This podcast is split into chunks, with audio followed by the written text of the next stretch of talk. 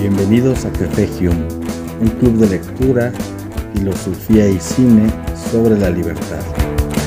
Este es un programa que surge a través de México Libertario. Mi nombre es Eduardo Ruiz y vamos a empezar.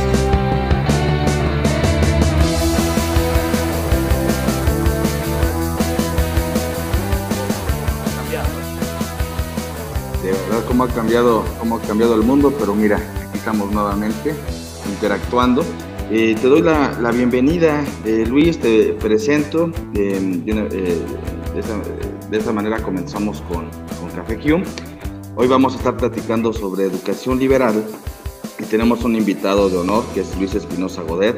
Luis Espinosa es español, actualmente radica en Ecuador, es profesor universitario en la Universidad de San Francisco de Quito. Luis es escritor, es columnista, eh, eh, tiene un, li- eh, un libro publicado que fue justamente el que se presentó aquí en México en, eh, hace ya, hace ya en, en Ah. ese 2019, que es... eh, Efectivamente.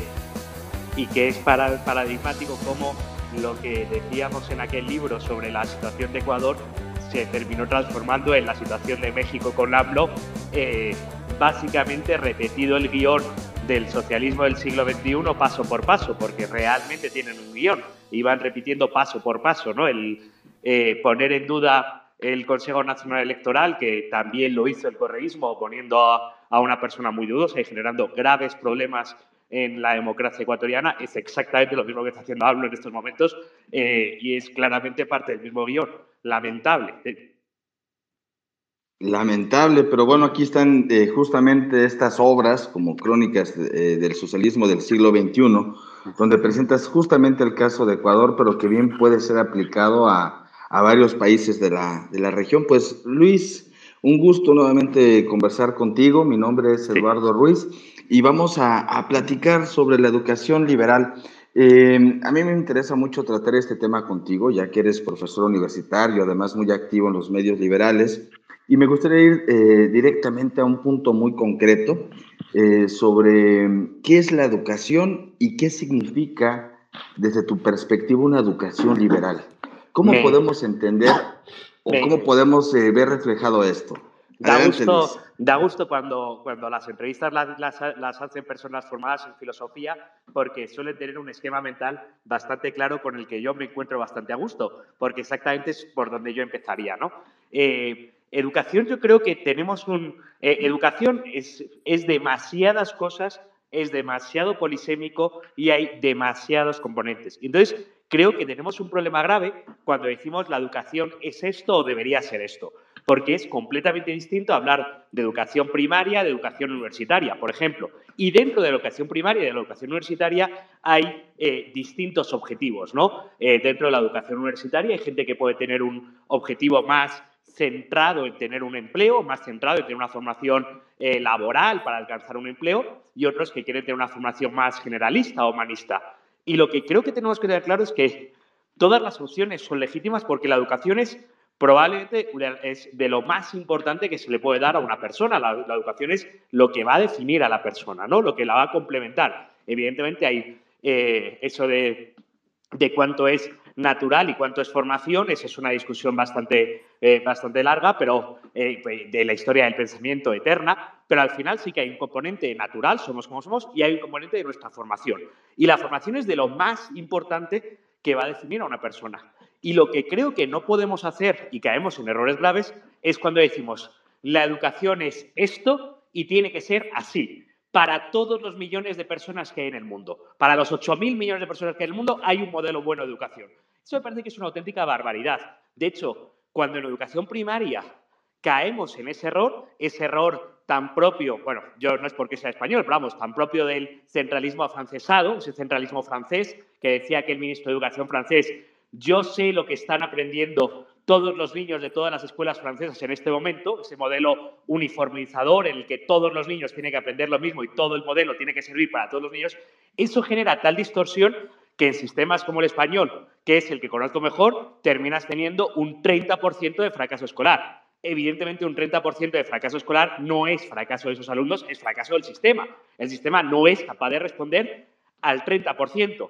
y permíteme ser bastante más escéptico porque del otro 60% que termina, eh, que, termina eh, tendríamos que evaluar cuántos terminan con conocimientos reales. Por eso, y podemos pasar ya a otros temas, pero eh, para nuestros amigos, yo no sé cómo está en México el momento, pero todos aquellos amigos del homeschooling o de distintos modelos de sistema educativo, creo que es parte del liberalismo hacer una defensa férrea del derecho de los padres a elegir qué modelo educativo quieren tener para sus hijos, porque no puede ser que solo haya un modelo educativo que lo decida el Estado, que lo aplique el Estado y que, normalmente es tan ineficiente y que además eh, con ese camino estamos provocando que desde luego el 30, sospecho que es mucho más de la mitad de los alumnos, no terminan felices o con una experiencia educativa eh, en la primaria bastante agradable o buena.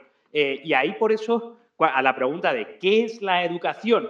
Bueno, pues la educación es lo que configura la otra mitad de los seres humanos más allá de su propia naturaleza o de su propio nacimiento. Por tanto, es increíblemente amplio. Definitivamente, Luis, y siempre es un gusto escucharte, escucharte con, con tanta fluidez, amenidad y abordando los puntos de una forma muy objetiva. Sobre este, este aspecto que, que, mencionas, eh, que los padres deben de tener esta posibilidad de elegir qué modelo educativo pueden tener sus hijos. Aquí nos estaremos enfrentando a un paradigma, también hablando de la educación desde América Latina, eh, en mi caso desde México, pues que se suele defender la educación como un derecho, por supuesto, pero eh, otorgado por el Estado. Es decir, el Estado tiene que implantar un sistema educativo igual para todos y que, nadie se quede fuera de este, de este rango. Sin embargo, en ese momento apreciamos que se generan planes de estudio desde la primaria, desde una, una visión propia eh, que, que, le es favorable al propio al, al Estado mismo. Y, y se genera una, una, tendencia. Por ejemplo, aquí en México se, se, entiende la historia como la lucha de buenos contra malos. Ah, hablando propiamente con, con un español aquí, eh, y más con este régimen actual, los malvados españoles que llegaron a ultrajar a los pobres indígenas, que me imagino ha de ser un fenómeno que se extiende a toda, a toda Latinoamérica. ¿Qué, ¿Qué se puede hacer ahí? Porque si el padre tiene la, eh, debe de tener esta libertad para elegir el modelo educativo, pues entonces tendríamos que salir de este modelo eh, exclusivo y que se defiende de manera férrea como es la educación pública. Porque la educación pública está al servicio del Estado. Claro, es que no solo, o sea, eh, no solo es que falla en cuanto a ese componente formativo que tiene que tener la educación, de enseñar cosas objetivas eh, y que falla porque los alumnos no aprenden, tienen problemas, sino que además se convierte en adoctrinamiento porque evidentemente es un instrumento del Estado hecho adrede eh, y cooptado por el Estado adrede, es decir, evidentemente, y evidentemente se utiliza para transmitir una narrativa. Ojo, y yo aquí eh, también quiero ser bastante, bastante escéptico con un problema grave, y es decir, eh, los alumnos no son una tábula rasa, ese es el, libro de... Uy, ya no me acuerdo. Eh, no son una tábula rasa, ¿no? La, expresión clásica. De tal manera que no es que lo que el profesor diga en clase se queda en la mente de los alumnos y se queda así para siempre. Es decir, eh, los alumnos, sobre todo a, las edades más críticas, que es en torno a la adolescencia o la primera eh, los primeros años de universidad eh, son normalmente eh, rebeldes y son normalmente tienden a rebelarse contra lo que les, les enseñan sus mayores. Por tanto, es bastante paradójico porque, y ahí es un tema que tenemos que tratar, creo que a profundidad los liberales, porque no es que pueda haber una educación liberal en el sentido de enseñar liberalismo a los alumnos, porque eso es una contradicción en sí misma, porque eso sería más parecido a adoctrinamiento. Y ahí es donde tenemos que pensar cómo serían distintos eh, modelos de educación. Pero desde luego lo que sí creo que es muy importante es tener claro que el derecho de la educación no es un derecho que el Estado te tiene que dar a través de las escuelas públicas. Es un derecho que tienen los alumnos, que tienen los niños, que tiene que elegir los padres y que tiene que haber amplia variedad para hacerlo. Y de hecho, eh, hablando de estos temas en el 2022 es muy distinto que la otra vez que nos conocimos, porque después de la pandemia ha habido muchísimas familias que han empezado a hacer homeschooling o modelos de escuela alternativa durante la pandemia. Ha habido muchísimas familias que escuchaban a través del Zoom lo que estaban diciéndole a sus hijos en la clase. Eh, y de repente ha habido muchísimas familias que se han quedado mucho más preocupadas. De hecho, hay un porcentaje alto de alumnos, bueno, alto, no es que sea la mitad, pero significativo, de alumnos que no han vuelto a las escuelas. Y no han vuelto porque simplemente los padres han seguido con otros sistemas, o sea, como durante un año no había manera de controlarlo, dos años no había manera de controlarlo, han seguido con otros sistemas. Por tanto, creo que, lo primero para hablar de la educación, de la educación primaria y una de las banderas más importantes que creo que deberíamos defender los, los liberales en este aspecto es la pluralidad de la educación. Es decir, por supuesto yo creo que los alumnos eh, porque el derecho a la educación es de los niños, tienen derecho a que se desarrolle sus conocimientos y habilidades hasta su mejor potencial, algo así como sería, claro que los niños tienen derecho, pero que eso puede ser muchísimo más, eh, puede hacerse de muchísimas maneras. Y si el sistema falla para casi todos los casos, eh, porque en ese segundo aspecto, en el aspecto de que el Estado coge la educación como algo doctrinador y además se escucha muchas veces, ¿no? Habría que enseñar esto en las escuelas. Claro, quizás los que tenemos experiencia en las aulas somos bastante más escépticos con todo eso, porque sabemos perfectamente que entre lo que uno dice en clase y los alumnos retienen, y lo que los alumnos retienen y luego recuerdan o practican 5 o 10 años después, son cosas completamente distintas y es normal, porque los alumnos no son, como dice el libro, tabula rasa en la que los profesores escribimos en sus mentes lo que queremos. Eh, normalmente, de hecho, eh, como digo, eso suele ser contraproducente porque a esas edades suelen ser rebeldes y suelen intentar eh, quedarse con lo contrario de lo que dicen los profesores. Definitivamente, porque se comienza a propiciar un fenómeno muy, muy peculiar ahora que comentas la cuestión de la rebeldía de los jóvenes desde primaria, secundaria o en, nivel bachillerato. Y al llevar un sistema académico en el cual se exaltan a personajes, por ejemplo, eh, yo no recuerdo en algún momento desde la educación básica hasta la universitaria, donde se cuestiona el socialismo. Prácticamente al socialismo se le, se le interpreta como un, como un bien social, cultural, que hay que defender, ese espíritu revolucionario, y logra minar justamente ese, ese espíritu rebelde que configura la, a la juventud para llevarlo a otros, a otros matices. Em, actualmente aquí en México se está realizando una, una reforma en el marco curricular que, que, realmente es terrible, Luis, porque, em, como tú bien mencionas, fíjate en qué fenómeno nos encontramos actualmente en México. Como bien mencionas, el, el, Estado, al proveer la educación, pues genera prácticamente un sistema que, que le es favorable. Y si buscáramos planes de estudio alternativos, pues tendríamos que eh, acercarnos a escuelas privadas, donde pueden generar justamente sus, sus propios eh, sistemas eh, o planes de estudio. Actualmente este marco curricular está implantado para que todas las escuelas públicas lo sigan y al mismo tiempo se le impone a las escuelas privadas a pegarse a este marco curricular. Y este marco curricular generado por el gobierno actual tiene que ver con fomentar una eh, a lo que le llaman ellos como educación humanista. Es ah. decir, todo este discurso propio de la izquierda, este discurso propio de, de, sociedades como la venezolana o la cubana, que hacen la, la, distorsión justamente de los jóvenes y que impiden que las escuelas eh, privadas generen sus alternativas de educación. Es decir, todos tienen que estar en el mismo cajón, en el mismo lugar, para poder funcionar. Realmente eso es una amenaza terrible para, para la educación, ¿no crees? Pero, es curioso porque, porque, porque este problema, eh, e, esta cuestión, eh, se puede marcar en, un, en, una cuestión que los eh, liberales hablamos habitualmente, que es el problema de cálculo del socialismo y el problema de la, y el problema de la, la, planificación centralizada, que los, los liberales lo estudiamos de la planificación centralizada. Y al final es un problema de mero conocimiento, es decir, el que está sentado en el Ministerio de Educación eh, en Ciudad de México, que no tiene ni despachos, no tiene ni la más remota idea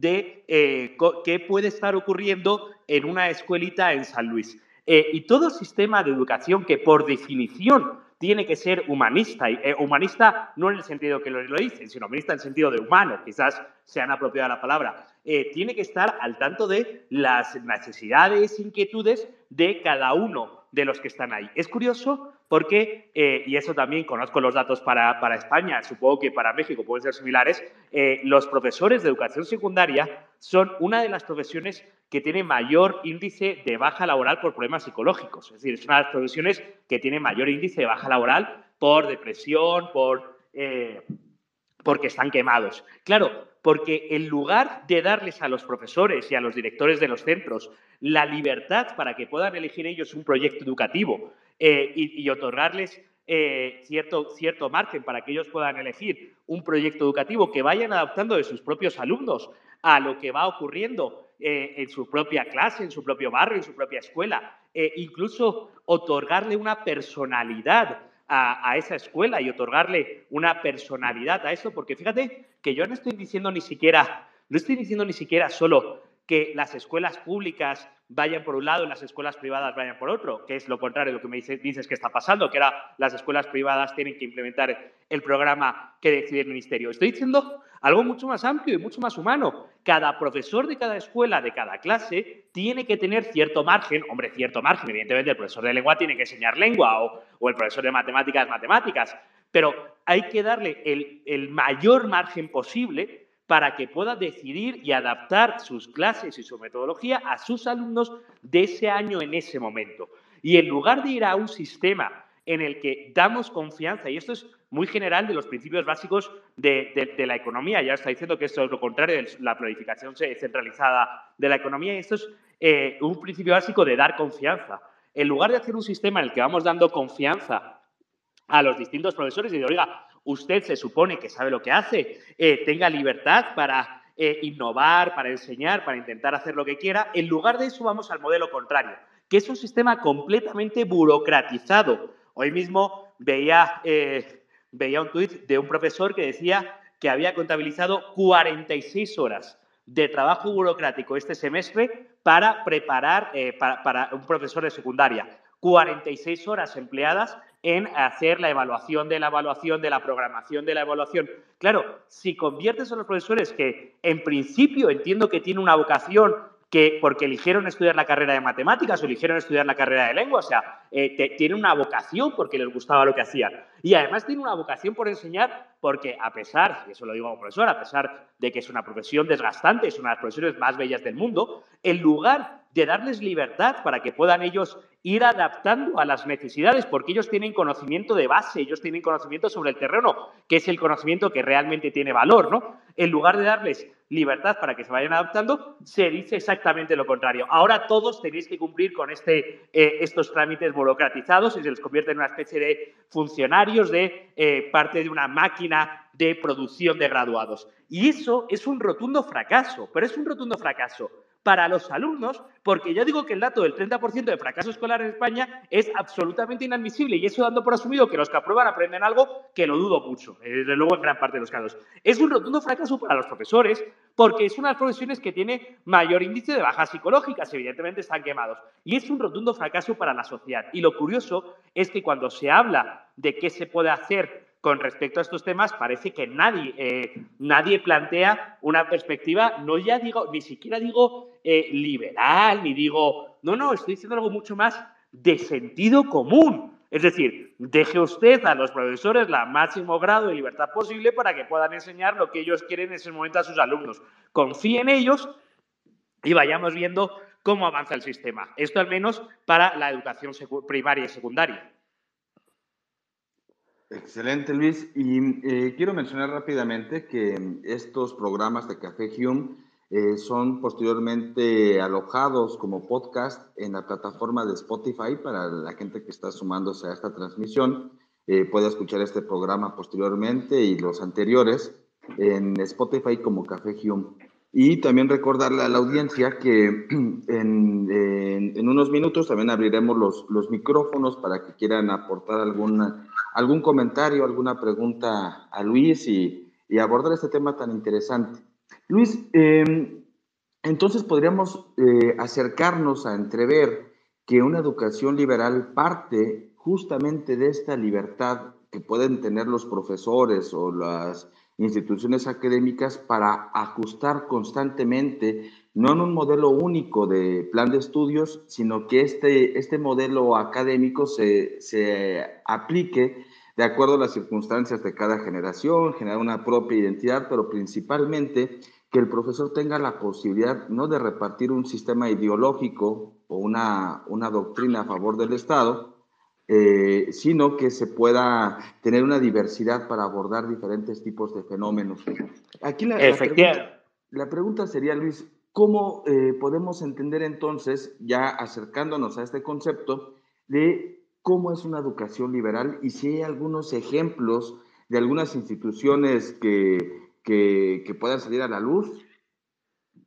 Ah, ahí, ahí, hay, eh, ahí, hay, dos cosas por decir. Primero, en la educación secundaria eh, sí que no son, sí que hay eh, ejemplos de modelos educativos que son más bien liberales, en el, sentido de que dan más libertad a los alumnos para que los propios alumnos se puedan ir eh, y puedan ir eligiendo su camino. Y es, eh, y es curioso porque eh, yo, más bien que decir que tal modelo educativo pues, pueda ser Montessori o pueda ser otros, es el ideal o es el que puede llevar, yo más bien creo que, otra vez, soy muy partidario de la pluralidad. Creo que hay distintos modelos que pueden llevar a que, vaya funcionando para distintos alumnos, pero lo que sí es verdad es que casi todos los modelos que podríamos llamar heterodoxos, es decir, aquellos que tienen una preocupación por cómo hacemos las cosas, son los que tienden a tener mejores resultados porque hay esa mera preocupación por intentar adaptarnos hacer las cosas en torno a lo que nuestros alumnos o lo que nuestro entorno requiere. Con respecto a la universidad, creo que es eh, otro, otro tema eh, bastante distinto. En primer lugar, porque a pesar de que un colega mío, profesor de universidad en España, me decía, eh, los alumnos creen que tienen un derecho humano a tener un título universitario, es decir, a pesar de que parece que tienes que tener un título, no, no, el título universitario es algo que tú puedes elegir o puedes tener o no tener. Y dentro del título universitario se han producido muchísimas distorsiones.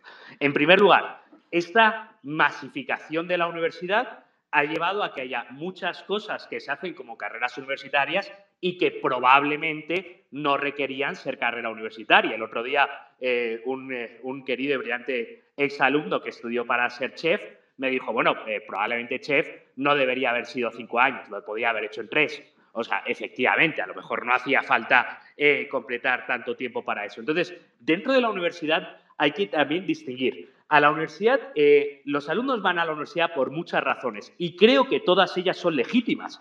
Y tenemos que tener claro que tenemos alumnos con muy distintos objetivos, eh, objetivos legítimos en todo caso, pero tenemos que tener claro que son distintos, distintos objetivos, distintas metodologías y por tanto distintos caminos. En primer lugar, hay alumnos que van a la universidad para aquello que se llamaba profesiones burguesas, que es para encontrar un título universitario que les acredite para ejercer cierto tipo de profesiones.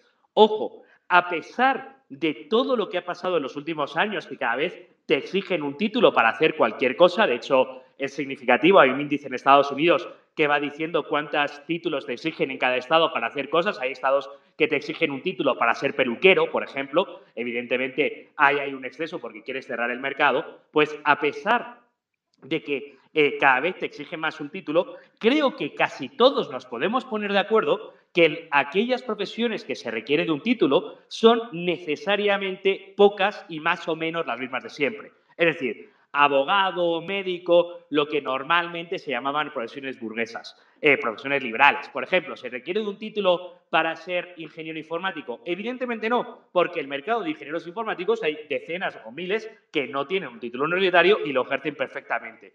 ¿Se requiere de un título para ser contable? Pues probablemente no, se pueda con un título medio se pueda ejercitar, ¿no? Eh, y eso es lo que tenemos que tener claro. Ahora, como el sistema también universitario está tan completamente cerrado, eh, fíjate que el sistema es tan absurdo que si tú completas todos los créditos, estás habilitado para ejercer la profesión en todo momento y lugar. Y si tú completas todos los créditos menos uno, no estás habilitado para ejercer la profesión en nada. Eso, cualquiera que lo piense con 30 segundos en sentido común, no tiene ningún sentido. No tiene ningún sentido que todas las asignaturas tengan el mismo número de horas clase. No tiene sentido. Habrá asignaturas que puedan ser más largas y habrá asignaturas que puedan ser más cortas. No tiene ningún sentido que solo haya, y ahora incluso con Zoom sigue siendo así, solo hay un modelo de dar clase. Y el modelo de dar clase es la clase de modelo prusiano, el profesor habla, los alumnos escuchan, la misma que lleva siendo así 200 años. El sistema eh, de acreditación de la educación superior mata la innovación de la educación superior. Curiosamente, allí donde no hay un sistema de acreditación tan serio, que, eh, tan, tan, riguroso, perdón, eh, que fue en, en, las, en los MBAs, en los MBAs, sí hay un sistema de innovación mucho más profundo y sí hay un sistema de innovación que te va a hacer pues, un montón de modalidades. Hay MBAs que tienen modalidad online durante un tiempo y dos semanas al año presencial. Hay MBAs que son en distintas partes del mundo, que las asignaturas tienen distinto peso y tienen distinta duración, eh, que los modelos de clases son distintos. Todo lo que tiene sentido común si lo pensamos un poquito, porque no tiene sentido que solo haya un modelo de educación, evidentemente. Y todavía no he hablado de la educación de artes liberales. Bueno, ese será, un tema que tiene que venir en, breve. Eh, Luis, retomando lo que mencionas, entonces, eh, la educación universitaria prácticamente hoy en día se ha masificado, se ha uniformado. ¿Qué piensas tú sobre la sobreespecialización? Es decir, es, eh, es, muy importante que existan obviamente disciplinas, eh, licenciaturas o, o, sistemas académicos que formen a los estudiantes para que puedan ejercer profesionalmente. Y esto profesionalmente lo podemos poner entre comillas. Pero ¿qué pasa en el, en el, en el caso en el, en el, que la especialización le impide al estudiante universitario poder acercarse a, a, a otros parámetros, digamos, tener una transversalidad entre la filosofía y la física, o la, la química y, la, y, y, el derecho hasta cierto punto que se pueden vincular. ¿Qué tanto le hace daño a la educación la sobreespecialización? Vamos a ver, me encanta que me hagas esta pregunta porque además eh, yo quiero decir que eh, yo trabajo en una universidad liberal y de artes liberales, que no es lo mismo y ahora podemos ver, y es una universidad donde hay una cierta reflexión sobre qué es la educación. Y cuando yo ya llevaba algunos años siendo profesor ahí, eh, leí el libro, que es un librito muy, muy cortito, que es La misión de la Universidad de Ortega y Gasset, y ese libro a mí me sigue pareciendo lo mejor que se ha podido decir sobre la universidad y casi ya cumple un siglo. Y aún así, creo que sigue diciendo todo lo que se podía decir. Y ahí es donde habla de la miseria de la especialización. La miseria de la especialización porque en lugar de generar alumnos universitarios a los que se presupone que tienen un cierto eh, campo de conocimiento amplio y es que se supone eh, un cierto conocimiento del mundo amplio, se genera exactamente todo lo contrario. Eh, yo puedo decir que, que, me gusta repetir, porque esta miseria de la especialización, en lugar de haber ido a mejor en los últimos años, ha ido cada vez a peor. Y ha ido cada vez a peor hasta límites insospechados porque ahora eh, que cada vez hay más gente con PhD, los doctorados o, PhDs al final solo terminan sirviendo para la hiperespecialización. Es tan absurdo al que no se llega a saber nada. Yo eh, conocí a una persona que había hecho su doctorado eh, en unos quesos de cabra y estábamos hablando de quesos y le pregunté por, por otro tipo de queso. Y él me dijo, no, no, no, yo es, que, yo es que sé de quesos de cabra, de quesos de vaca no sé tanto. Y claro, si me quedé como, eh, esto es la, miseria de la especialización. En lugar de convertir a, una persona con doctorado, que se supone que es alguien que tiene amplitud de mira, tal, has convertido a un idiota eh, que solo sabe de un campo ínfimo del conocimiento y que de todo lo demás le supera, y en lugar de hacer a alguien amplio, has hecho a alguien idiota. Creo que la, la universidad, por desgracia, eh, está yendo en gran parte en esa dirección. Pero como digo, sí creo, insisto y repito, sí creo que puede ser útil para cierto tipo de profesiones y puede ser útil para cierto tipo de campos. Por ejemplo, puede haber personas que quieran estudiar, pues, por ejemplo, contabilidad, eh, una profesión muy útil y necesaria, y no quieran saber de nada más. Y a lo mejor contabilidad es algo y tampoco tienes cinco años, que lo puedas hacer en tres o cuatro, eh, y no quieran saber de nada más. Y ellos pueden terminar la carrera y hacer su, su, su y, y luego seguir adelante. Pero Creo que hay otros muchos eh, que se puede llamar, eso ya ahora sí que entramos en lo que es artes liberales, que quieren tener una visión bastante más amplia del mundo. Y no te especializas mucho en nada pero aprendes un poco de todo.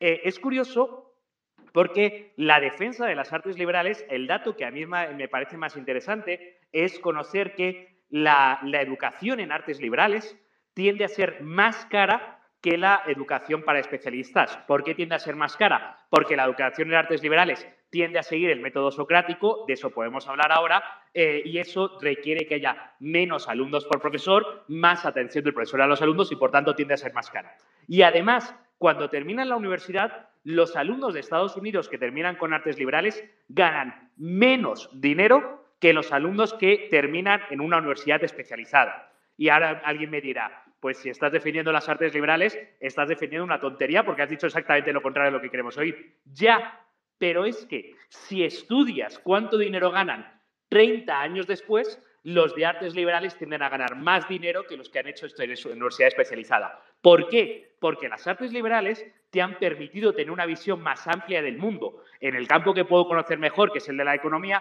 si tú solo has aprendido un programa de programación en Python para hacer eh, un, modelo, un modelo econométrico, claro que cuando terminas la carrera es muy probable que te contraten porque hay mucha demanda que sepa programar con ese modelo.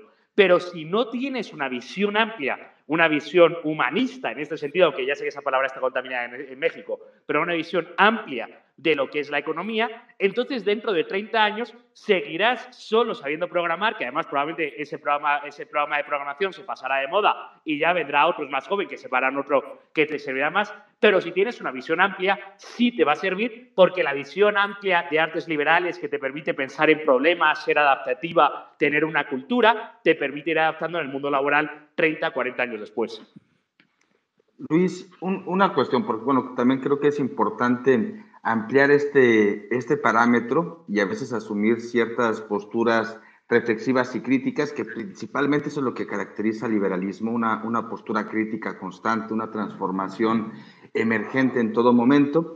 Hace un momento, mientras hablabas de que el, el rango de ingresos al concluir los estudios universitarios, comparando artes liberales o comparando las, la, la educación tradicional, ¿No crees tú que también eh, un gran problema en la educación actual es que no se estudia por el amor al saber, este amor a, la búsqueda de la verdad, sino a una recompensa monetaria? Eh, retomando un poco, y si quieres podemos ahondar este tema sobre la educación socrática, que sería muy interesante eh, la perspectiva en que lo estás manejando. Bueno, Sócrates mencionaba que el, sentido de la vida era esta búsqueda por, por la verdad y quizá podamos entender qué es, qué es lo verdadero, aquello que es real. Y, el que está inquieto en el pensamiento, en el conocimiento, en este aprendizaje constante, pues tiene un amor hacia la verdad. Y si esa verdad se constata con lo real, pues es su sentido práctico de algo tan abstracto como un concepto de verdadero o falso. En este, en este parámetro, ¿cómo podemos entender desde este método socrático qué es lo real? Porque lo real está eh, recubierto muchas veces de discursos, está recubierto también muchas veces de ideología, de muchas interpretaciones. ¿Cómo podemos acercarnos a ese parámetro eh, en un sentido genuino? Me, encanta la idea y voy a empezar a responder por la anterior. Primera, sí que es verdad que gran parte de los alumnos solo tienen un interés crematístico en estudiar y no tienen un interés de descubrimiento o amor a la verdad. Eh, y creo que no es ilegítimo, es decir, eh, quizás eh, a ti o a mí, por nuestra deformación, podría decir, o por nuestra propia trayectoria, nos puede gustar la persecución del conocimiento per se, pero al fin y al cabo tenemos que asumir que eso no va a ser nunca el 100% de los jóvenes de 18 o 19 años y eso no va a ser nunca, tampoco es que sea muy práctico, es decir, al final del camino también debe haber eh, jóvenes que aprendan eh, veterinaria o a ser ingenieros o a ser, y bueno, no tienen tanto interés en el descubrimiento de la verdad eh, y no está mal. Es decir, sí que estaría bien que la universidad les vaya introduciendo píldoras para generarles esa curiosidad, pero poco más se puede hacer. Y luego hay un porcentaje mucho, bastante menor que sí pueden tener ese interés real de descubrimiento de la verdad, que son los alumnos brillantes, pero que necesariamente no van a ser todos y no pasa nada. Es decir, eh, si uno tiene una clase de 40 alumnos y de ellos 40, 5 o 10 tienen verdadero interés por aprender, pues ya uno se tiene que dar por contento y los otros tendrán que esforzarse por aprender, eh, aprenderán lo que aprenderán y pasarán el curso y ya está. Es decir, eh, no podemos caer en, creer que estamos. Ahora, sobre el descubrimiento de la verdad, lo que yo creo que tenemos que, ir teniendo claro, lo que yo voy teniendo claro es que es, un horizonte, es decir, eh, es un horizonte en el sentido de que nunca se alcanza, ¿no? lo que sí que se le puede dar a los alumnos, o lo que sí que tenemos que trabajar en las universidades, son herramientas para ir alcanzando o ir intentando descubrir la verdad, que, no creo que se alcance, más bien se descubre o se van descubriendo partes de la verdad, ¿no? Eh, y para eso es para lo que está el pensamiento crítico, el conocimiento histórico y el método socrático, es decir, para eso está la conversación, el debate, el conocer del pasado y el avanzar hacia el futuro. Eso sí, sin la pretensión de eh, decir esta es la verdad, sino estamos en un, proceso de horizonte en el que vamos eh, acercándonos hacia la verdad, pero sin alcanzarla, y sin que la visión de la universidad sea decirle a los alumnos, esta es la verdad. La misión de la universidad tiene que ser darles a los alumnos herramientas para tener mejor capacidad para intentar acercarse por su propio camino hacia la verdad, porque cada uno se acerca por su propio camino. Es un proceso eh, personal. Definitivamente, un, proceso y un proyecto personal. Eh, a mí me encantan eh, estas eh, conversaciones, Luis, te, lo agradezco, y, que justamente retomando lo del método socrático, me viene muy a, relación otro amigo en común que es Antonini de Jiménez, que también aborda esto en algún momento en una, en una conversación que, que tuvimos. Yo le preguntaba, bueno, ¿cómo, ¿cómo se puede influir en los estudiantes cuando se es parte de un sistema educativo burocratizado, masificado, etcétera, como ya se ha venido aquí conversando, cómo el profesor puede tener eh, injerencia en los estudiantes. Y él comentaba justamente del método socrático, de comer, eh, comenzar a dialogar, comenzar a, cuestionar los argumentos del otro. Y en muchas, en muchas ocasiones, algún experimento que me, comentaba que él eh, suele hacer con sus estudiantes es hacer que debatan y que defiendan muchas veces posturas a las que ellos están eh, eh, inconformes o, que son opuestos. Por ejemplo, como defender el nazismo. Bueno, vamos a encontrar argumentos para defender el nazismo, no porque eso me haga un nazi, sino simplemente para ejercitar justamente este, este pensamiento crítico y que rompería muchos de los paradigmas que hoy se establecen en la educación que la educación es eh, como tal una panacea cuando realmente está infestada de, mucha doctrina. ¿Tú cómo entenderías este, este, método socrático en un salón de clases, Luis? Bueno, yo, yo quiero, eh, quiero decir, primero, quiero hablar de mi querido amigo Antonini, ahora voy a contar mi propia experiencia. También quiero hablar de, de un querido amigo que era Jorge Luis Gómez, que fue profesor de filosofía en mi universidad durante muchos años, escribió un libro sobre el método socrático en las aulas y bueno, y desgraciadamente eh, esta Navidad va a ser un año que decidió quitarse la vida, así que le, tengo en gran estima y en gran recuerdo cuando hablo de estos temas. Eh, y él eh, empezaba a decir, él hablaba del método socrático desde tiempos de, Sócrates, para empezar, porque era profesor de filosofía y sabía estas cosas, y él empezó a decir algunas cosas que quiero decir. La primera, normalmente si yo pienso en mis profesores de universidad, yo no me acuerdo de la mayoría.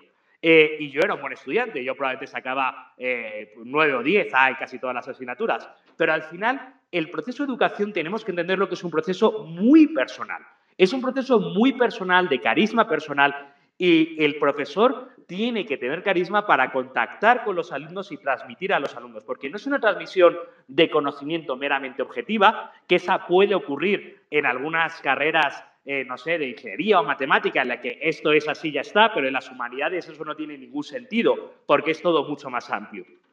Y en segundo lugar, eh, y en segundo lugar, cuando yo doy la clase, a mí me adjudicaron hace algunos años la clase de Historia del Pensamiento Económico, que estoy feliz porque para mí es la asignatura más bonita y más importante de la carrera de Economía, eh, y yo he planteado la clase de historia del pensamiento económico exactamente como debates, de tal manera que cuando se plantea y se estudia eh, Adam Smith, a la siguiente clase los alumnos tienen que debatir, ¿existe Das Adam Smith Problem, sí o no? Cuando se estudia eh, la revolución marginalista, se divide a los alumnos en tres grupos y unos dicen eh, qué distintos métodos es el adecuado para, encontrar, eh, para, hacer economía. Cuando se discute el pensamiento de Keynes Hayek, a los alumnos se les divide la clase y al día siguiente tiene que debatir Keynes Hayek y ellos un minuto antes de entrar en el aula no saben qué posición les va a tocar defender. De tal manera que tienen que entrar en la clase eh, habiendo estudiado los argumentos a favor del debate pro-Keynes y a favor del debate pro-Hayek. Y claro que yo soy profesor de economía de la escuela austriaca y claro que yo eh, estoy convencido de que los argumentos de Hayek son infinitamente superiores a los de Keynes. Pero no creo que sea mi misión convencer de eso a los alumnos. Creo que es mucho más eh, poderoso y se les queda mucho más claro y van a aprender mucho más si ellos tienen que preparar los argumentos de lado a lado y luego cuando llegan a la clase les toca defender. Porque al final también, también es esta otra vez eh, una idea de que la verdad no es absoluta y se, encuentra. La verdad es evolutiva y se, va, y se va alcanzando. ¿En qué sentido?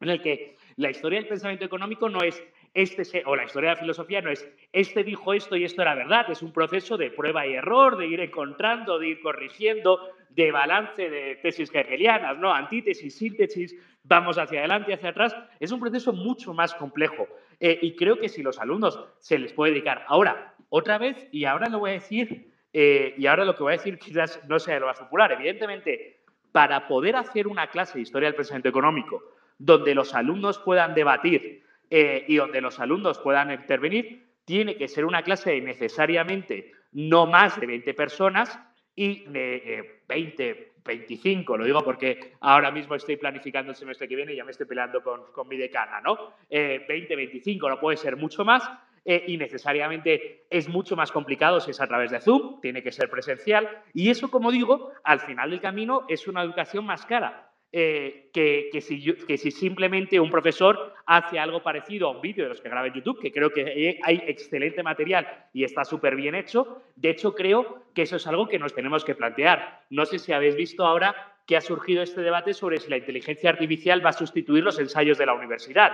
Con esa idea de cómo la inteligencia artificial es capaz de hacer un texto medianamente, bueno, ya, pero es que si, la inteligencia, si un alumno te presenta un artículo escrito por inteligencia artificial y tú como profesor no eres capaz de identificar si ese artículo lo ha escrito ese alumno o no lo has seguido en el proceso de escritura de ese artículo, otra vez, algo que solo se puede hacer en una clase si solo tienes 15, 20 alumnos, si tienes 200 es imposible, pero si tienes 15 lo puedes hacer, ahí te vas a dar cuenta si el artículo lo ha escrito el alumno o la inteligencia artificial. Si crees que el hecho de que la inteligencia artificial pueda escribir artículos eh, o ensayos para la universidad eh, eso anula que los alumnos puedan escribir ensayos para la universidad, entonces que el valor añadido que tú estás dando como profesor a esa clase es bastante nulo o limitado, porque solo estás recibiendo artículos que podría escribirlo cualquiera. Hombre, el proceso debe ser un proceso de acompañar a los alumnos, especialmente en estos años en que los alumnos vienen con tan pocas habilidades de lectura y escritura. Entonces hay que acompañarles en el proceso a lo largo, otra vez, de un semestre, porque no hay más, para hacerlo. Entonces, ¿qué quiero decir?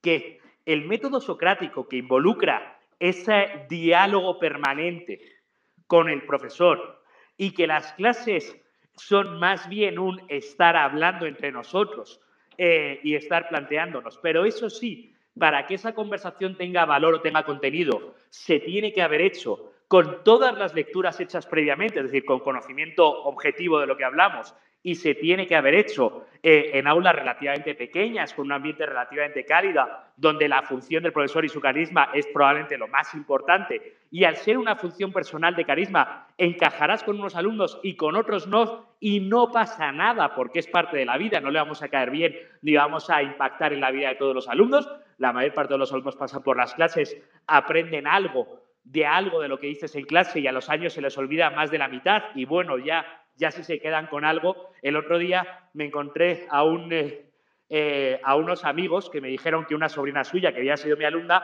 dijo, ahora estoy ahorrando porque eso es lo único que, eso es lo único que me acuerdo que aprendí en la clase de Godet, que es como me llaman los alumnos. Digo, bueno, bendito sea Dios, si mis alumnos de intro a la economía han aprendido que ahorrar es bueno, yo creo que con eso ya me doy por satisfecho. Si cinco años después recuerdan de mi clase que había que ahorrar y que era bueno, ya me doy por satisfecho. Es decir, no podemos tener los profesores una pretensión de que todo lo que decimos en clase se les queda a los alumnos y todo lo que hacemos eh, a todos los alumnos les cambia. No, eh, tenemos que hacer nuestro mejor labor posible y a algunos se les quedará algo y ya estamos contentos.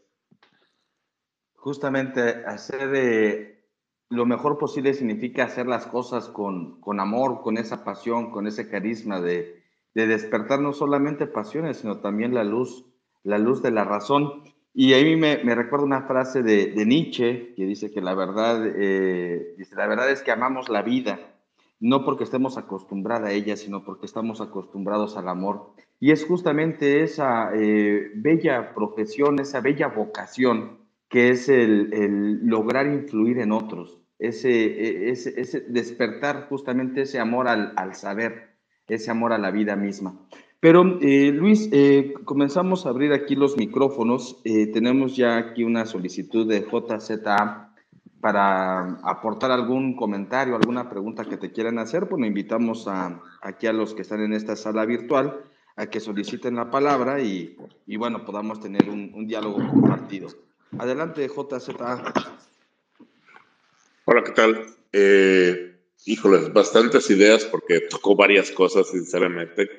Eh, es muy difícil resumirlo todo lo que, las ideas que, y respuestas que, que me inspiró en una pregunta, pero quizás la más contundente y, y, en parte porque por mi background que es en tecnología de información, eh, podemos decir que realmente más allá del contenido de la educación liberal, lo que está roto es el modelo educativo, o sea, es un modelo hecho en la época de, de la era industrial, donde teníamos clasificadas a las personas por su edad como un tipo de fecha de producción y lo teníamos en una assembly line y los teníamos listos para salir con un papelito para que listo, ya está listo para emplearse, ¿no? Entonces, todo ese modelo está completamente obsoleto y más allá del contenido como tal, el proceso está completamente roto.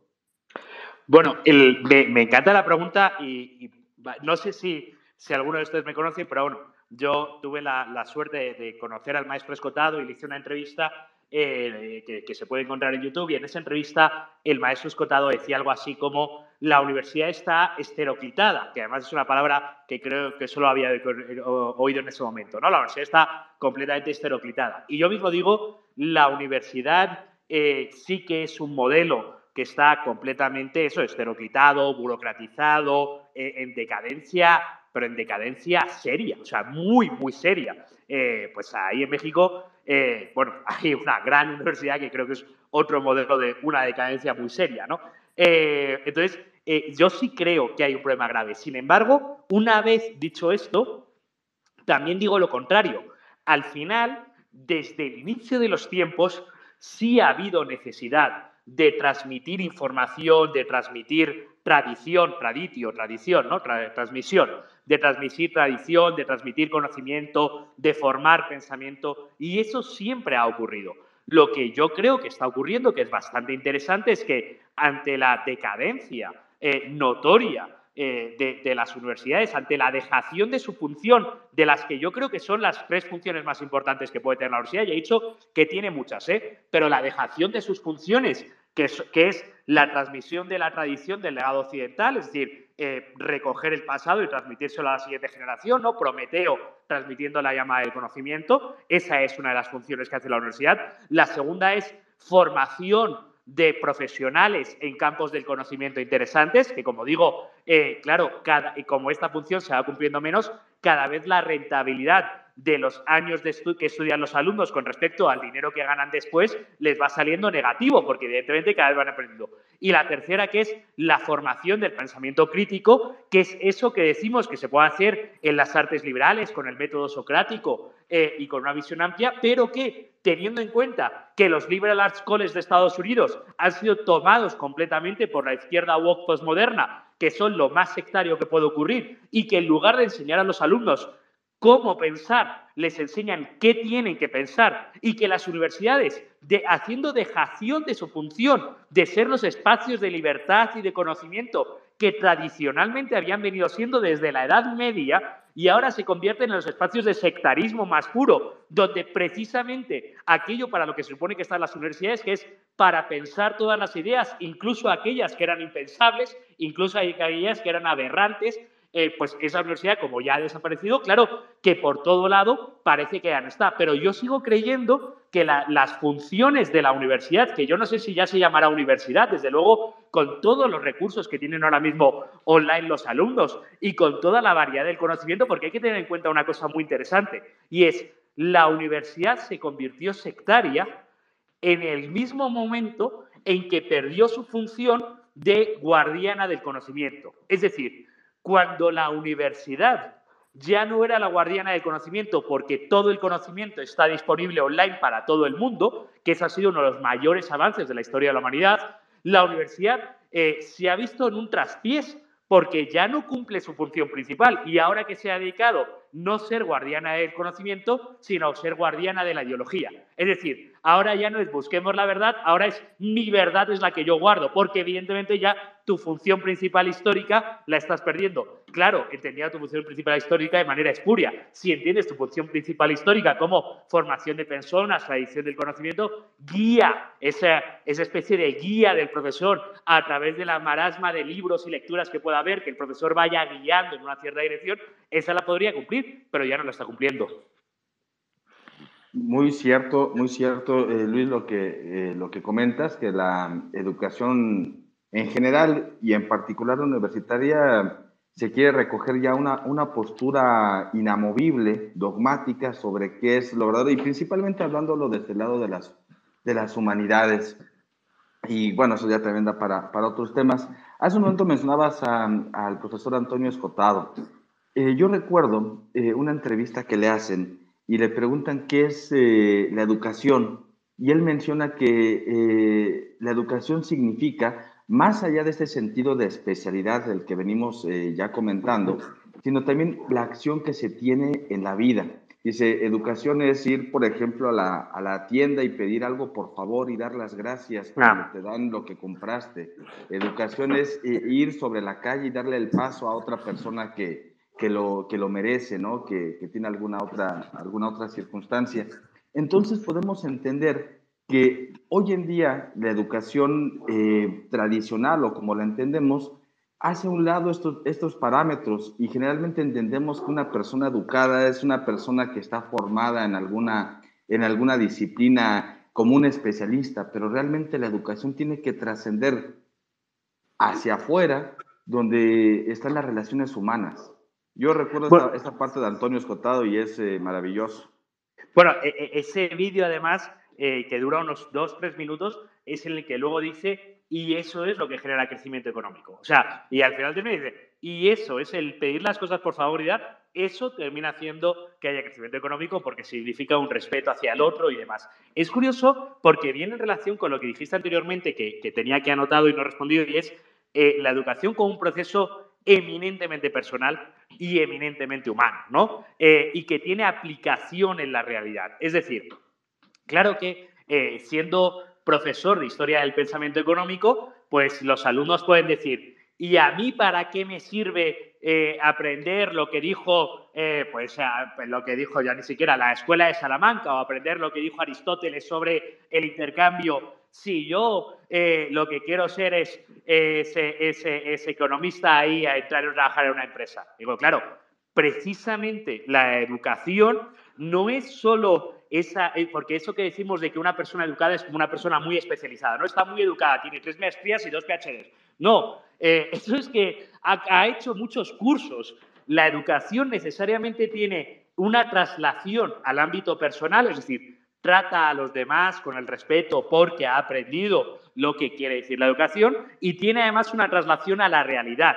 Es decir, y además ese conocimiento adquirido le sirve para vivir su vida de mejor manera. Esa es una parte de las que las universidades también parece que han renegado de su labor y es reflexionar sobre qué es la buena vida, qué es la vida buena, mejor dicho, eh, y, qué deben hacer, y qué deben hacer los alumnos para, para hablar sobre esa vida buena, que es algo eh, en lo que quizás, y ahora también eh, voy a criticar un poco a, los liberales, incluso si se permite, creo que los liberales también quizás hemos fallado en esos dos aspectos. Es decir, los liberales nos esforzamos mucho en decir tienes derecho a seguir tu propio proyecto de vida de manera irrestricta y yo lo suscribo al 100%, estoy completamente de acuerdo, pero quizás como profesor universitario o como profesor surge la siguiente pregunta. ¿Y qué vida eh, quiero llevar a vivir? ¿Qué vida es la buena vida? ¿Cómo vivir la vida bien? Eh, y esas son las preguntas a las que responde la ética, responde la filosofía, responde la tradición y también hay que enseñarles. Es decir, creo que los liberales hacemos muy bien en defender que tienes todo el derecho del mundo a seguir tu proyecto de vida de manera irrestricta y como quieras,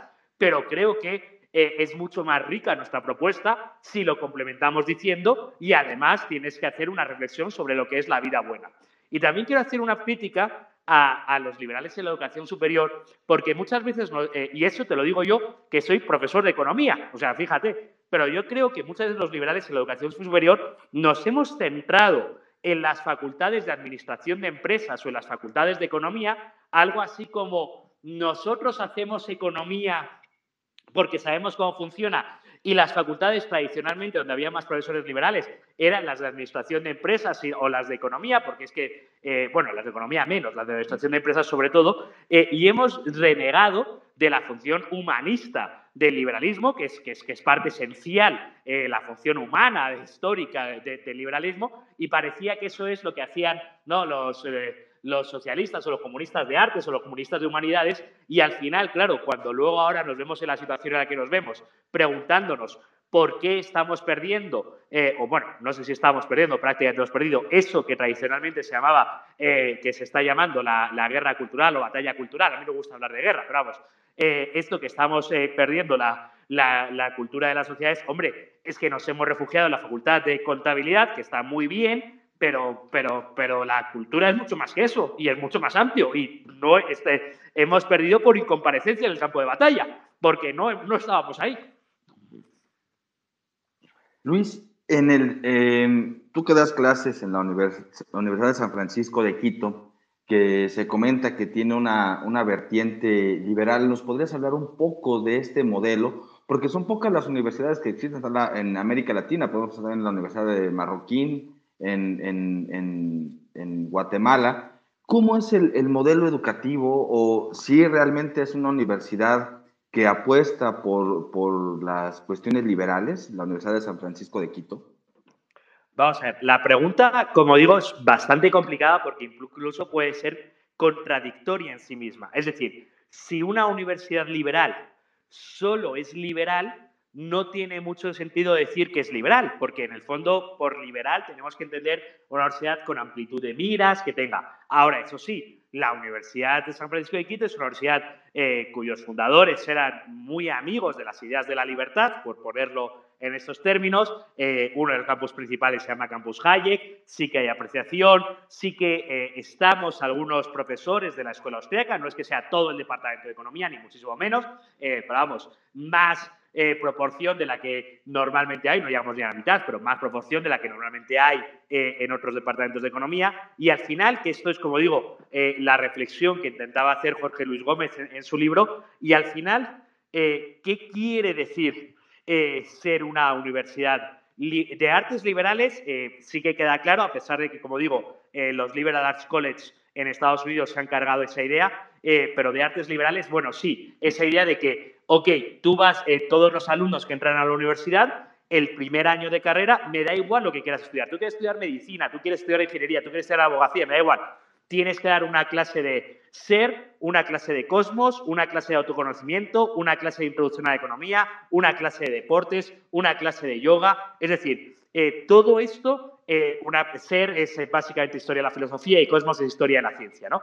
básicamente tienes que tener Claro que un semestre de historia de, las ideas no te va a servir, pero, pero te va a servir para saber que hay cosas mucho más amplias que solo aquello que estás estudiando, con eso que, llamamos, que llamaba eh, Ortega la miseria de la especialización. ¿no? Eh, y por otro lado, lo que quiere decir una universidad eh, liberal, quiere decir que se es más amigo de las ideas de la libertad, se celebra la Semana de la Libertad, se intenta introducir a los alumnos a las ideas de la libertad, pero evidentemente eh, se les puede adoctrinar, así que los alumnos tendrán derecho a pensar lo que quieran pensar, eh, porque si no, no podría ser. Pero eso sí, yo creo que si se les dota de las tres herramientas, que ya digo, más allá de lo que normalmente han hecho los liberales en la educación superior, pero si se les dota de tres herramientas que son y conocimiento de la historia, conocimiento objetivo de la tradición, del mundo. Por otro lado, eh, pensamiento crítico en el sentido de ser capaces realmente de argumentar de lado y lado, como estamos viendo, eh, y una, una cierta formación o habilidad para el trabajo y exigencia, sí que creo que es mucho más probable que acaben eh, cuestionándose las ideas hegemónicas en nuestro tiempo. Muy interesante porque generalmente también entendemos que eh, en, un, primer vistazo, que la, educación enfocada a estos parámetros liberales no significa como tal crear un, parámetro fijo, sino más bien es un, análisis crítico constante. Eso es. ¿Cómo, ¿Cómo podemos ver reflejado esto? Bueno, saltándonos ahora a otro tema que tiene que ver, por ejemplo, con las artes. En el arte entendemos eh, que cualquier eh, vertiente artística genera una escuela y generar una escuela es una tradición, un, hito que posteriormente, bueno, va a ser eh, superado por otro. No sé si sea la palabra correcta superado, sino simplemente aparecerá una nueva forma. En este sentido, cuando entendemos por escuela como aquellos, aquellas herramientas que otorga un organismo educativo para, para poder establecer no son bombas, son los, son los cuetones. Ah. Eh, eh, retomando un poquito, ¿cómo, ¿cómo, podríamos entender esto, por ejemplo, en el arte? Hoy eh, las vanguardias artísticas, bueno, que surgen prácticamente desde principios del siglo XX, comienzan a anular cualquier forma de tradición. Se le vitupera a, a, lo, a lo, clásico, a lo, a lo de otros siglos, y se intenta como romper este tipo de, parámetros por algo que a veces, muchas veces nos logra, eh, pues sí, sacudir, pero con una ruptura, con entender lo que está pasando. A lo que me refiero aquí, bueno, una educación liberal es la educación de la no tradición. No, no, yo, yo, yo más bien creo eh, eh, eh, exactamente lo contrario. Es muy curioso lo que digas. Primero, hablando de las vanguardias y hablando de, la influencia de las vanguardias, recomiendo muchísimo el libro de, de Granés, del Lirio Americano, que ha salido este año y que yo creo que es uno de los libros más importantes sobre la tradición cultural y escrita desde un punto de vista, una crítica a las vanguardias artísticas del siglo XX, desde un punto de vista bastante latinoamericanas, desde un punto de vista bastante liberal. Yo más bien creo que es exactamente al revés. Yo creo que, eh, y creo, pues lo debería estudiar mejor, pero vamos, creo que esto viene desde finales del 19, eh, ya llega, y es eh, esa idea de la exaltación de la juventud y la exaltación de la novedad por la novedad. lo cual me recuerda a una fase, supongo que apócrifa, pero vamos, como dicen, si no ne vero trovato, que decía aquella de que Mozart estaba con su maestro, le decía, maestro, quiero que me enseñes eh, todas las técnicas de composición. Y ya el maestro le decía, pero ¿cómo te las voy a enseñar si no me haces ni caso? Y él dijo, sí, quiero que me las enseñes todas para poder romperlas todas. Eh, y claro que luego se convirtió en un gran genio. Pero a mí lo que me parece es que eh, en ese, a nivel filosófico es que, a nivel filosófico es, ¿y después del nihilismo qué? Después del nihilismo vivimos en el post, post, post, post nihilismo, que ya es como ya, que, ya no queda nada, ¿no? Y un poco en este aspecto yo, creo que que, más bien frente a la exaltación de la novedad y la juventud, eh, que son dos cosas muy propias de, nuestro siglo y que todavía nos siguen, ¿no? Cuando se presentan los candidatos diciendo, no, los candidatos a políticos, no, porque yo que soy joven, o los jóvenes, bueno, normalmente la historia de la humanidad nos ha enseñado que a los jóvenes hay que escucharles, pero poco. Eh, porque normalmente tienen ideas muy alocadas, hay que escucharles sí pero poco y hay que esperar más a lo que hacen los ancianos. No es muy distinto eh, las revoluciones de los jóvenes que los mayores. Eh, pues en eso creo que lo, que lo que yo entendería por educación liberal, uno de los tres pilares es la enseñanza de la tradición y del conocimiento pero yo creo que es muy distinto decirle a los jóvenes como aquí, por ejemplo, en historia del pensamiento es bastante claro, ¿no? Aquí hay una historia del pensamiento, eh, esto es lo que tus ancestros te han legado a ti, esto es lo que te han dejado hasta aquí, eh, haz lo que quieras con ello. Eh, tienes libertad de hacer lo que quieras con ello, pero esa libertad se basa en el conocimiento. Porque si desconoces cuál es tu tradición, cuál es tu legado, si desconoces cuál es tu herencia, te están robando. Yo quiero decir que hace relativamente pocos meses escribí un artículo que se titulaba tal cual, joven, atento, te están robando porque te están robando tu herencia. Tu herencia que tienes derecho a recibir, que es la tradición de la cultura occidental que hicieron tus ancestros y que las hicieron con todo el esfuerzo que ha llevado todos estos grandes pensadores, todos estos grandes artistas y todo este esfuerzo que nos ha llevado, la han hecho tus ancestros para ti. Y aquí está tu herencia. Y estás siendo víctima de unos ladrones infames que son esos profesores que ni siquiera te enseñan esa tradición, que te la ocultan, te la hurtan porque te la están robando y no te la están transmitiendo, que era su labor principal, transmitirte esa herencia. Y luego tú tienes derecho a hacer lo que te dé la gana con esa herencia. La puedes, si eres una persona valiente, inteligente, intentar superar. La puedes, si eres una persona acomplejada, como gran parte de, las generaciones de profesores ahora, intentar denostar porque sabes que no vas a poder superar. O la puedes, si te da la gana, ignorar. Pero tienes derecho a recibir tu herencia. Y los albaceas de esa herencia que son tus profesores los que cumplían la tradición, por primera vez, entonces yo creo que es eh, por primera vez en siglos, se ha roto ese mecanismo de transmisión y ahora tenemos alumnos universitarios que se gradúan de economía sin saber, eh, sin haber recibido clases de quién fue Keynes o quién fue Adam Smith, o tenemos alumnos eh, que se gradúan de derecho sin tener una historia de la filosofía del derecho, o tenemos alumnos que se gradúan eh, sin haber leído eh, no ya el, Quijote o cualquiera de los grandes libros de o a Shakespeare o cualquiera de los grandes libros de la historia de la cultura occidental. Yo más bien creo que, que, la labor liberal es transmitir este legado para que los alumnos elijan de entre lo que pueden hacer. Y esa idea de vamos a crearlo todo de la nada, ese eh, adanismo, además tan propio, otra vez volvemos de las, eh, del, populismo, del socialismo del siglo XXI, ¿no? Eh, esa misma idea que tiene AMLO de que va a refundar México, ¿no? Eh, ese adanismo de que yo acabo de llegar aquí, lo voy a refundar todo, lo voy a reconocer todo, es peligrosísimo y lleva por muy mal camino.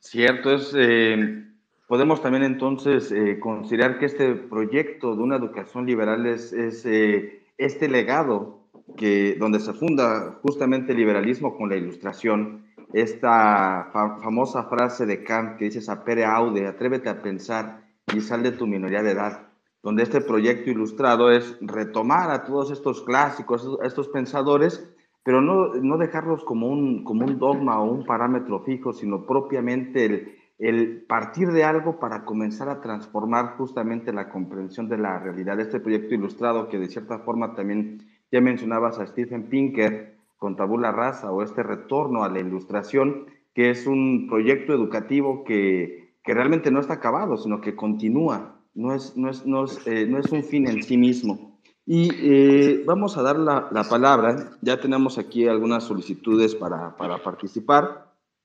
Está eh, la patriota, que había solicitado la palabra. Adelante, patriota.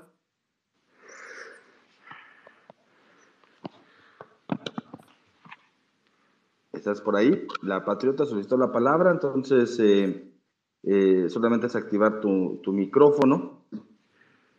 Mientras, creo que tiene aquí algunos, algunos problemas, vamos a darle la palabra a Raúl Zavala, eh, que también solicitó la palabra, así que adelante Raúl. Buenas noches. Gracias, buenas noches y un gusto estar de regreso en este espacio ya por situaciones ah, laborales me ha sido imposible estar asistiendo, pero bueno, voy retomando este buen hábito un atento saludo a todos quienes están acá y también un afectuoso saludo a, Luis, con quien en algunas ocasiones hemos podido eh, conversar. Eh, gracias Luis por, por esas orientaciones y eh, mientras se hablaba, mientras hablabas sobre el conocimiento de la historia, sobre lo que hay que leer, lo que se ha construido, me queda la duda de cómo en el sistema educativo se está implementando los conceptos de innovación. Eh, y a todo lo llaman ahora hay que innovar, hay que innovar, hay que innovar. Pero a la final, y eso he podido yo ir eh, viendo, se regresa al principio y realmente no hay un tema de innovación. Desde ese pensamiento liberal y en temas educativos, ¿cómo, cómo eh, conceptualizar este tema de la innovación? Me, encanta la pregunta, Raúl, y, me parece que, voy a hacer ahora especialmente duro.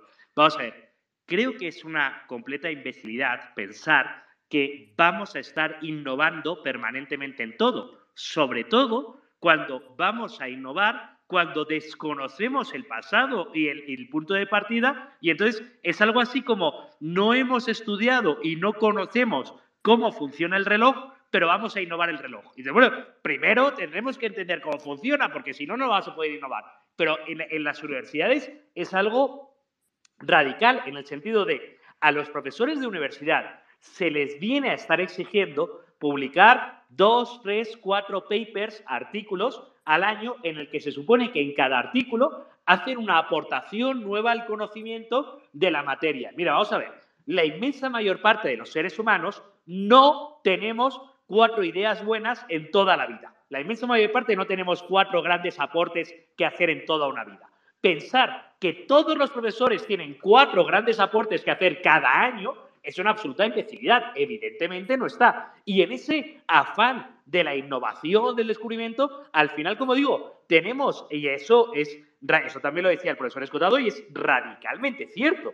Tenemos profesores de universidad que escriben más de lo que leen, que escriben más de lo que leen, quiere decir, que están más forzados a escribir eh, los artículos que van a publicar que el tiempo que dedican a leer los, eh, los artículos. Y que hecho, de hecho esto es tan patético que en la universidad no se valora a la hora de evaluar a un profesor, no se valora tanto los libros que ha escrito, porque los libros no son artículos académicos y se supone que no son innovación, eh, y se valora, eh, y por supuesto no se evalúa por ningún lado ni si, cuál es la manera de dar clase y no se evalúa por ningún lado. Eh, los libros que ha leído. Entonces, yo no tengo absolutamente nada en contra de la innovación. La innovación me parece maravillosa pero creo que la innovación es un proceso superior una vez que se tiene el conocimiento y la implementación. Y eso es algo muy propio, Raúl, creo que, que está ocurriendo mucho en los países de América Latina. Es esa idea de vamos a implementar un nuevo sistema de,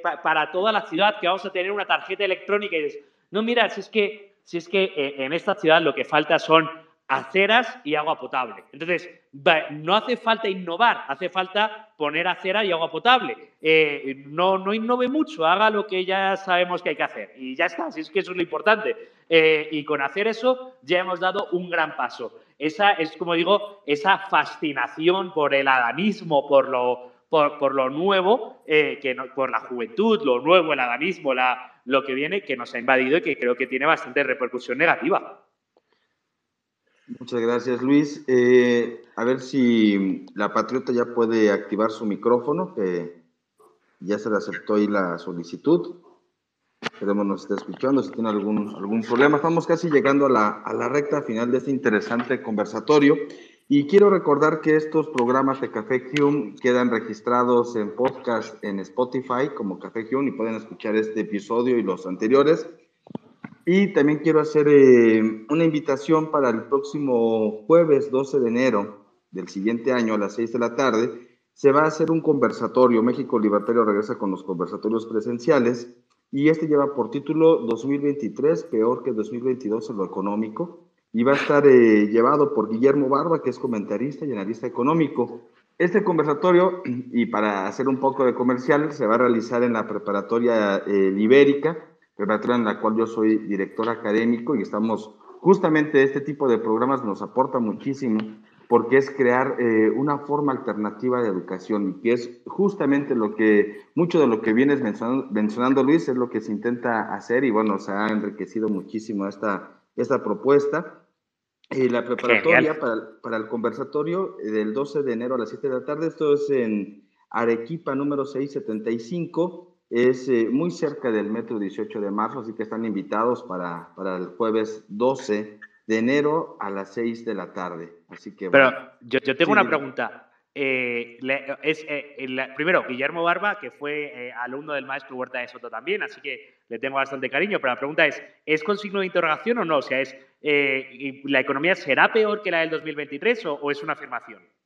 No, sí, totalmente es con, con signo de interrogación ¿Es 2023 peor que 2022 en lo económico? Sí, ah, es, con pregunta, porque justamente estamos atravesando una serie de circunstancias actuales y bueno, va, a ser un conversatorio muy interesante y bueno, están invitados para el 12, para, para el 6 de, perdón, sí, el jueves 12 de enero a las 6 de la tarde. Pues eh, Luis, eh, estamos prácticamente llegando a la, a la, recta final. Me gustaría si nos puedes dar eh, algunas conclusiones después de de los temas abordados en esta charla, pues, cómo orientar a la juventud, cómo abordar estos temas de la educación liberal, en fin, ¿qué nos, qué nos puedes eh, concluir, Luis? Pues eh, lo, hago encantado y estoy ahora mismo repasando, repasando mis notas y he dicho, por cierto, con respecto a lo que decía antes en la respuesta a Raúl, eh, también es muy llamativo cómo en esa idea de que estamos intentando construir sin conocer el pasado, lo cual no tiene ningún sentido. La situación es tan ridícula como que la mayor parte de las universidades tienen asignaturas del tipo eh, literatura crítica y ponen esa parte crítica y a los alumnos se les enseña a criticar a Shakespeare cuando en su puñetera vida han leído a Shakespeare. Entonces, claro, bueno, sí, sí, sí, yo no digo que no haya nada malo en que la universidad haga crítica y creo que es parte de lo que tiene que hacer la universidad, pero me parece que en orden lógico, primero habrá que enseñar a Shakespeare y luego criticar a Shakespeare, pero empezar por criticar sin conocer la historia de la religión y al final, ¿qué se le queda a los alumnos cuando se les da esta idea? Esa idea del adanismo, ¿no? De eh, esa idea que tenían los de una, una universidad en el colmo del ridículo, porque las universidades se han convertido, en lugar de ser ese espacio de respeto, donde se tenían grandes ideas, etc., las ideas a día de hoy se han convertido en un espacio del ridículo, de las ideas más ridículas salen de las universidades, como aquellos alumnos que reclamaban que en la historia de la filosofía hubiese, eh, hubiese equidad entre hombres y mujeres y entre distintas razas de autores estudiados. Y dices, pues es que, es que la historia de la filosofía occidental es la historia de la filosofía occidental y es lo que es. Eh, y ya está, ¿no? O sea, no tiene eh, esa idea de hacer la crítica sin conocerla previamente, te lleva al más puro de los absurdos. Y en ese más puro de los absurdos es uno de los problemas graves que están viviendo los jóvenes a día de hoy. Y es, los, a los jóvenes se están quedando indefensos porque se les dice que todo lo que hubo antes de ellos fue terriblemente horrible, es decir, eran sociedades heteropatriarcales, machistas, horribles, violentas, horribles. Además se les dice que el futuro va a ser horrible porque viene el calentamiento climático y entonces y la generación que no ha vivido la guerra, que no ha vivido que tiene la mayor esperanza de vida, que tiene la menor mortalidad infantil, que tiene el mayor conocimiento acumulado, que tiene las mayores oportunidades de formación, que tiene las mayores oportunidades de nutrición. La generación que mejor ha vivido cree que viven de manera fatal, entre otras cosas porque la universidad reniega de su labor, que es transmitir la información del pasado y reniega de su labor a través de decirle a los alumnos que el futuro va a ser horrible con el calentamiento climático, la contaminación, todo, todo se va a ir al garete. Y eso son profecías autocumplidas, porque evidentemente si tú no crees que va a haber un futuro, no construyes un futuro mejor. En conclusión, ¿qué, quería decir eh, de, la, de lo que estamos hablando hoy? Para mí lo más importante es entender que la educación, y tú lo has dicho varias veces y me ha gustado mucho, es un proceso ese, personal, es un proceso humano y personal. Y por tanto, como proceso humano y personal, es lo contrario a una fábrica de graduados y es lo contrario a una fábrica de licenciados. En la educación primaria tenemos un problema grave porque hemos asumido que la educación la va a hacer el Estado de una única manera, igual para todos. Y eso es un rotundo fracaso. Y los liberales tenemos que abogar por libertad educativa, no por este o este otro modelo. Eso ya lo podremos discutir todo lo que queramos y me parece que es una discusión súper interesante.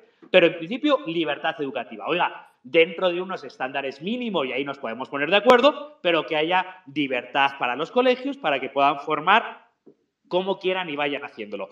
Y creo que eso es lo más importante. Libertad educativa no solo para los centros privados, que los centros públicos estatales, también los directores y los profesores tengan capacidad de organizar su año escolar, su, su pensum, su currículum y que ellos puedan decidir eh, el máximo grado posible, porque eso es lo que les va a dar eh, adaptación al medio en el que están haciéndolo y eso es lo que les va a dar.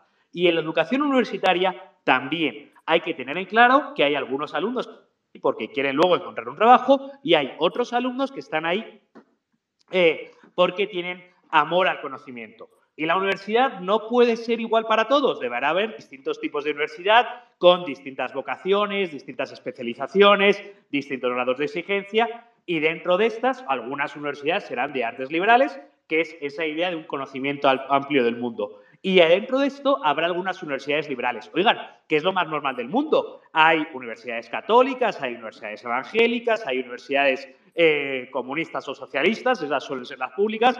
Es decir, hay distintas eh, ideologías en los universidades y está bien, porque tú vas a transmitir una idea del mundo. El problema que tenemos los liberales es que eh, nuestra propia idea del mundo es plural y amplia. Por tanto, nuestra idea del mundo tiene que ser una idea del mundo más plural y más amplia. Es decir, tiene que haber cabida, pero evidentemente nosotros vamos a enseñar nuestra manera de entender el mundo a través de las ideas de libertad. y creo que la desaparición de la, que la universidad haya renegado de cumplir sus funciones principales tiene gravísimas consecuencias para nuestras sociedades. Y aunque creo que las universidades pueden desaparecer o pueden eh, quedar en la irrelevancia, cada vez van más camino de la relevancia, eh, eso no quiere decir que nuestras sociedades no necesiten eh, instituciones que transmitan conocimiento, que transmitan la tradición, que enseñen a los alumnos, eh, que, que, enseñen método socrático y esas instituciones las vamos a necesitar, se llamen universidades o como se llaman, pero las vamos a necesitar y las tenemos que recuperar. Luis, ha sido un verdadero gusto el escucharte, el tener esta interacción nuevamente contigo. Ojalá que las circunstancias permitan nuevamente el encontrarnos y compartir ese tipo de análisis y conversaciones por este momento, pues agradecer a, estos medios digitales que permiten hacer puentes y justamente pues conversar, conversar sobre estas temáticas tan interesantes. Luis, eh, te mando un, fuerte abrazo. Eh, les recuerdo solamente que el, libro de Luis de Crónicas del Socialismo del siglo XXI está disponible en, en Amazon, así que quienes quieren acercarse más a las ideas de Luis Espinosa Godet, bueno, aquí están justamente estas alternativas a través de la diversidad en los medios digitales. Luis, te mando un fuerte abrazo. Muchas gracias por esta, por esta elocuente conversación. Un verdadero gusto. muchísimas gracias y nos vemos la próxima vez ahí en, México y también celebrando la Guadalupana. Un abrazo, gracias. Un fuerte abrazo, Luis. Y bueno, pues eh, les eh, agradezco a todos su, su, presencia en esta, en esta amena charla. Les recuerdo que, bueno, eh, eh, regresamos con los eh, episodios de Café Hume, retomándolo ya para el siguiente, para el siguiente año, vienen las, las fiestas decembrinas y, y bueno, pues nos estaremos escuchando pronto con nuevos episodios de Café Hume, así que nuevamente un, un saludo, un bonito inicio de semana y hasta pronto. Muchas gracias.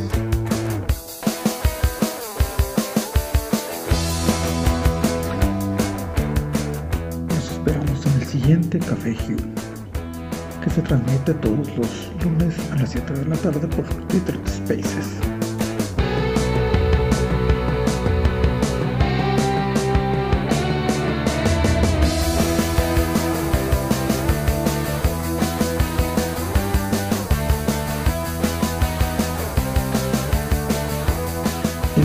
Tema de Juan Tolentino y el grupo Sex Sabbath y agradecemos especialmente a Roberto Brenes.